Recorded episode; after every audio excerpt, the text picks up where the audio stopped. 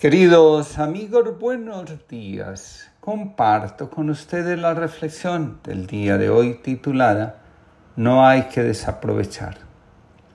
Con frecuencia vienen a consulta personas habitadas por la sensación de haber desaprovechado la infancia, la juventud, la vida. En una sociedad tiranizada por la felicidad, estos sentimientos abundan cada vez más. Algunas de esas personas dicen, no tuve una infancia, desde muy pequeño tuve que trabajar. Otros dicen, no tuve juventud, me casé siendo muy joven, tuve hijos muy joven. La vida se pasó.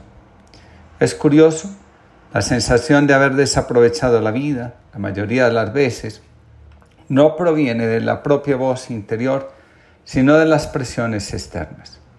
Al parecer, en la cultura se ha establecido que un menor no debe ayudar en las tareas de la casa, que la vida de un joven transcurre en la diversión y la de un joven adulto en el coqueteo y la evasión del compromiso. En alguna ocasión, un hombre de 35 años comentó que su madre le decía, usted no se eche obligaciones encima, disfrute la vida, que para eso está joven. El divino se sentía solo y quería hallarse acompañado. Entonces decidió crear unos seres que pudieran hacerle compañía. Pero cierto día, estos seres encontraron la llave de la felicidad, siguieron el camino hacia el divino y se reabsorbieron a él. Dios se quedó triste, nuevamente solo. Reflexionó. Pensó que había llegado el momento de crear al ser humano, pero temió que éste pudiera descubrir la llave de la felicidad, encontrar el camino hacia él y volver a quedarse solo. Siguió reflexionando y se preguntó dónde podría ocultar la llave de la felicidad para que el hombre no diese con ella. Tenía, desde luego, que esconderla en un lugar recóndito donde el hombre no pudiese hallarla.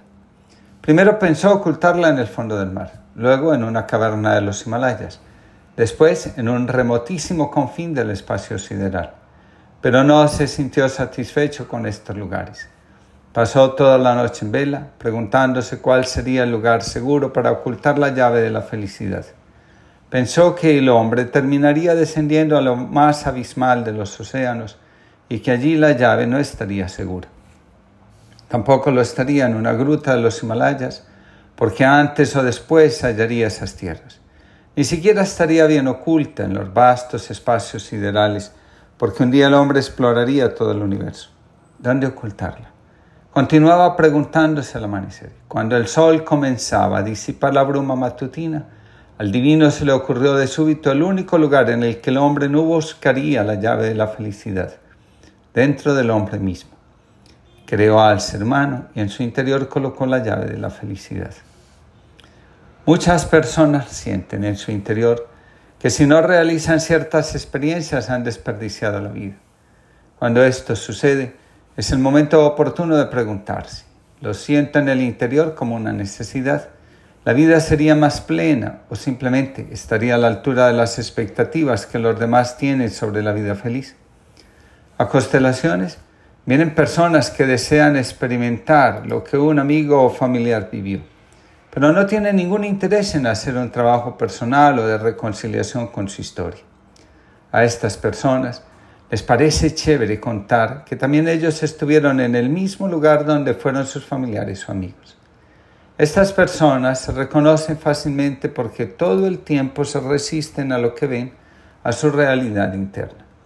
Vivir con la sensación de hacer y experimentar lo que los demás dicen que viven puede resultar algo bastante complejo para la psique y el alma. El afán de aprovechar todo lo que el mundo exterior hace que terminemos desaprovechando la propia vida. Hay una sola cosa realmente importante, ser nosotros mismos. Pasar por la vida sin saber quiénes somos, qué podemos aportar a la felicidad propia de los que acompañan nuestra existencia, es un signo doloroso de haber pasado por la vida sin sentido. Siempre hemos sido. Lo que pasa es que cada uno tiene su propia historia, su propio destino y como dice la mitología, su propio sino.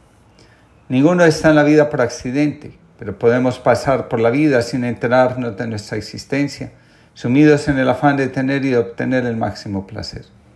el deseo, que no es otra cosa que la expresión simbólica de nuestras necesidades desatendidas, puede tiranizarnos de tal forma que la vida se convierte en una eterna angustia.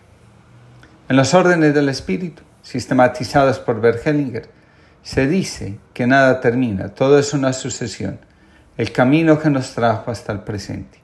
También se dice que el espíritu nos toma a su servicio y a través de lo que vivimos nos vamos formando para servir a la vida. La fuerza que tenemos nace de todo lo que hemos tenido que enfrentar y resolver.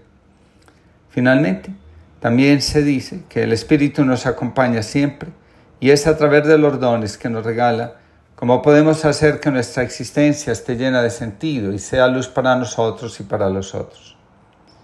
En una ocasión, vino a constelaciones un hombre que decía, Doy gracias porque el hombre que hoy soy se forjó en la dureza de lo que vivió en la infancia.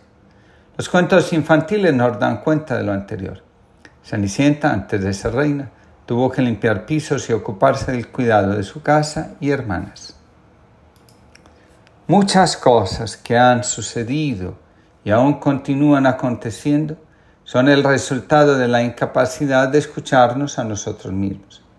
El afán de pertenecer, de ser amados, hace que tomáramos decisiones que iban en contra de nosotros mismos. Aún así, el espíritu que nos guía y forma se ha sabido valer de todo para formar el carácter con el que podemos realizar nuestra vocación, nuestro propósito y nuestra pasión en la vida. Sin carácter estamos llamados a fracasar y a un sufrimiento mayor del que creemos que vivimos en otras etapas de la vida. Intentar recuperar las experiencias perdidas, la mayoría de las veces, resulta más problemático que beneficioso. Hacer las paces con las experiencias no vividas ayuda enormemente a encontrar la paz y el verdadero rumbo para nuestra existencia. Es normal que al llegar a la mitad de la vida nos invada el sentimiento de haber estado desperdiciando la existencia. La tentación que surge en estos momentos está relacionada con el anhelo de recuperar el tiempo y la vida perdida. Como ya lo dijimos, esto no es posible, ni tampoco conveniente para el alma ni para las relaciones.